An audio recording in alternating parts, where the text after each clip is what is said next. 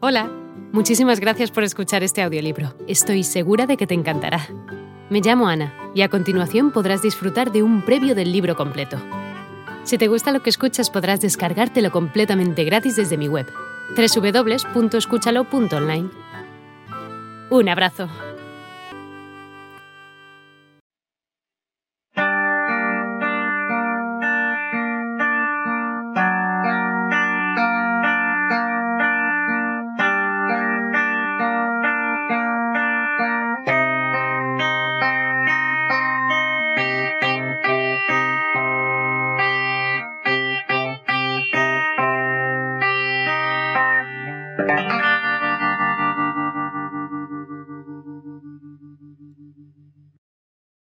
Mr. James Duffy vivía en Chapelizod porque quería vivir lo más lejos posible de la capital de la que era ciudadano y porque encontraba todos los suburbios de Dublín mezquinos, modernos y pretenciosos.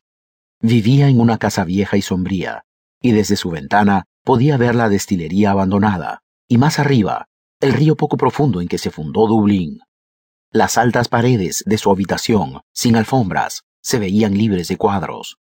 Había comprado él mismo las piezas del mobiliario, una cama de hierro negro, un lavamanos de hierro, cuatro sillas de junco, un perchero ropero, una arqueta, carbonera, un guardafangos con sus atizadores y una mesa cuadrada sobre la que había un escritorio doble.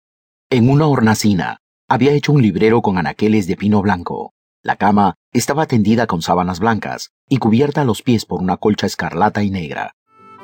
Hola de nuevo. No está mal para ser solo una pequeña muestra, ¿verdad? Si te ha llamado la atención, recuerda que encontrarás este audiolibro completo y gratis en www.escúchalo.online.